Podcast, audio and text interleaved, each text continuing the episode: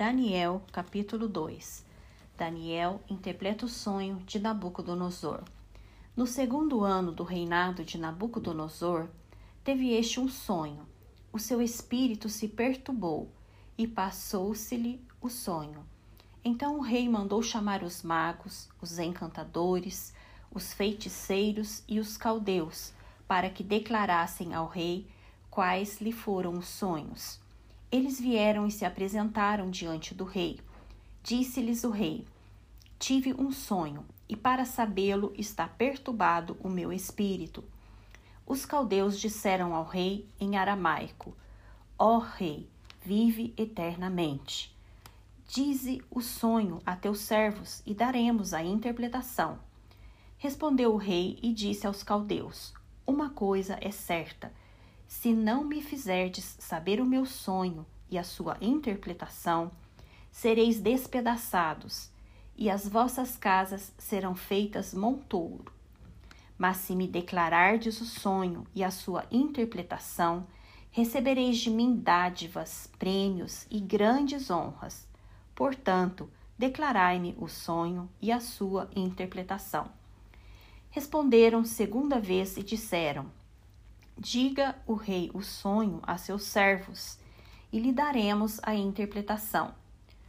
Tornou o rei e disse: Bem percebo que quereis ganhar tempo, porque vedes que o que eu disse está resolvido.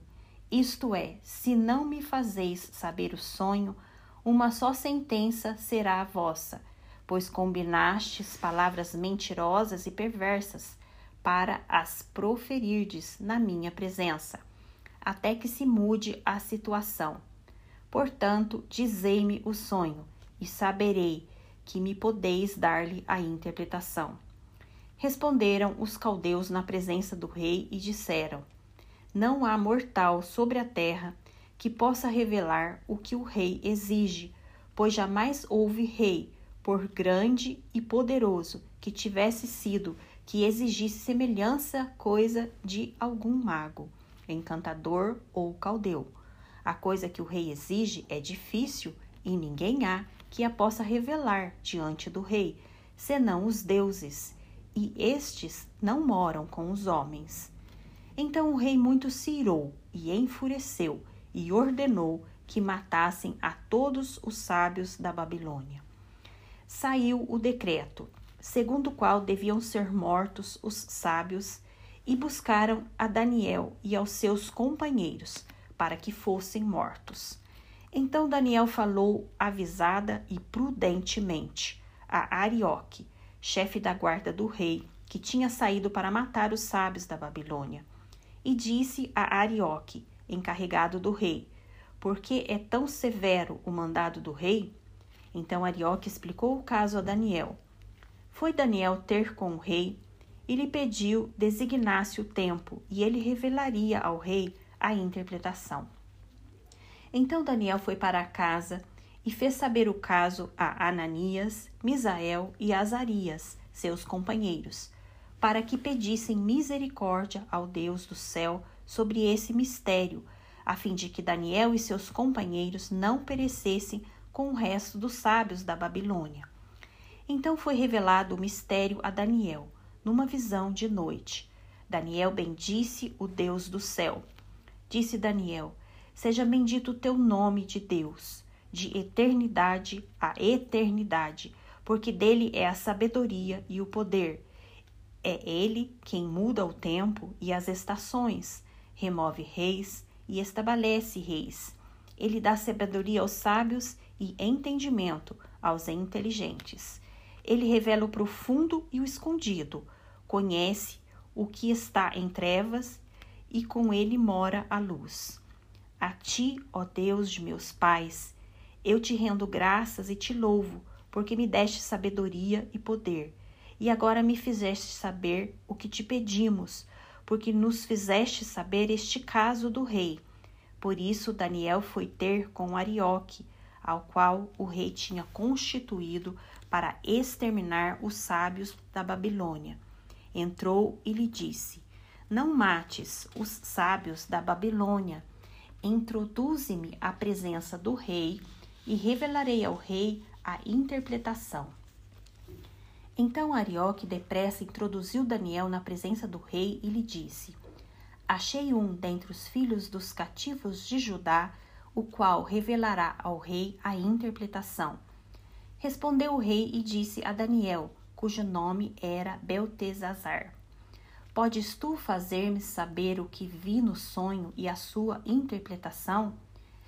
Respondeu Daniel na presença do rei e disse: O mistério que o rei exige, nem encantadores, nem magos, nem astrólogos o podem revelar ao rei.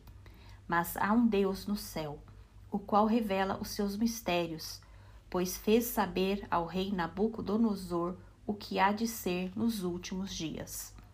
O teu sonho e as visões da tua cabeça, quanto estavas no teu leito, são estas. Estando tu, ó Rei, no teu leito, surgiram-te pensamentos a respeito do que há de ser depois disto. Aquele, pois, que revela mistérios, te revelou o que há de ser. E a mim me foi revelado este mistério, não porque haja em mim mais sabedoria do que em todos os viventes, mas para que a interpretação se fizesse saber ao rei e para que entendesses as cogitações da sua mente.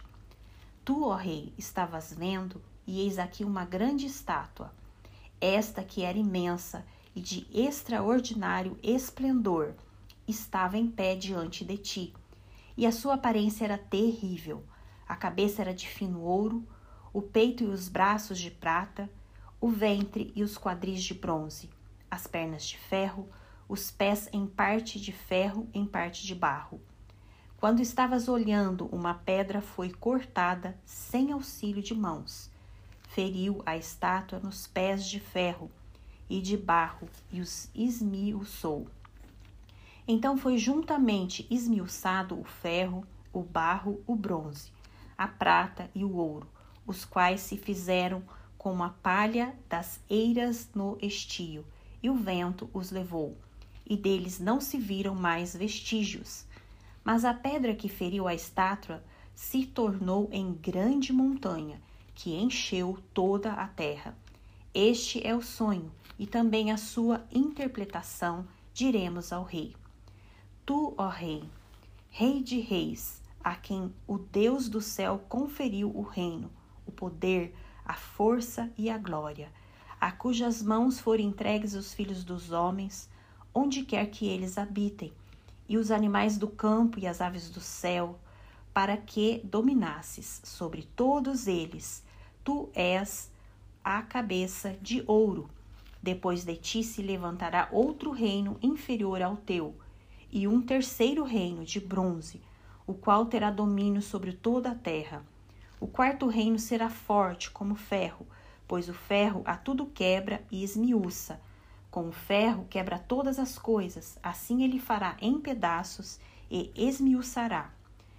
Quanto ao que vistes aos pés dos artelhos, em parte de barro de oleiro e em parte de ferro, será esse um reino dividido, contudo haverá nele alguma coisa da firmeza do ferro, pois que vistes o ferro misturado com barro de lodo. Como os artelhos dos pés eram em parte de ferro e em parte de barro, assim, por uma parte, o reino será forte, e por outra, será frágil. Quanto ao que viste do ferro misturado com barro de lodo, misturar-se-ão mediante casamento, mas não se ligarão um ao outro, assim como o ferro não se mistura com o barro. Mas nos dias destes reis, o rei do céu suscitará um reino que não será jamais destruído. Este reino não passará a outro povo, esmiuçará e consumirá todos estes reinos, mas ele mesmo subsistirá para sempre. Como vistes que do monte foi cortada uma pedra sem auxílio de mãos, e ela esmiuçou o ferro, o bronze, o barro, a prata e o ouro. O grande Deus fez saber ao rei o que há de ser futuramente. Certo é o sonho e fiel a sua interpretação. Então o rei Nabucodonosor se inclinou e se prostrou, rosto em terra, perante Daniel e ordenou que lhe fizessem ofertas de manjares e suaves perfumes. Disse o rei a Daniel: Certamente o vosso Deus é o Deus dos deuses e o Senhor dos reis, e o revelador de mistérios, pois pudestes revelar este mistério. Então o rei engrandeceu a Daniel e lhe deu muitos e grandes presentes, e o pôs por governador de toda a província da Babilônia, como também o fez chefe supremo de todos os sábios da Babilônia. A pedido de Daniel, constituiu o rei a Sadraque, Mesaque e Abidnego sobre os negócios da província da Babilônia. Daniel, porém, permaneceu na corte do rei.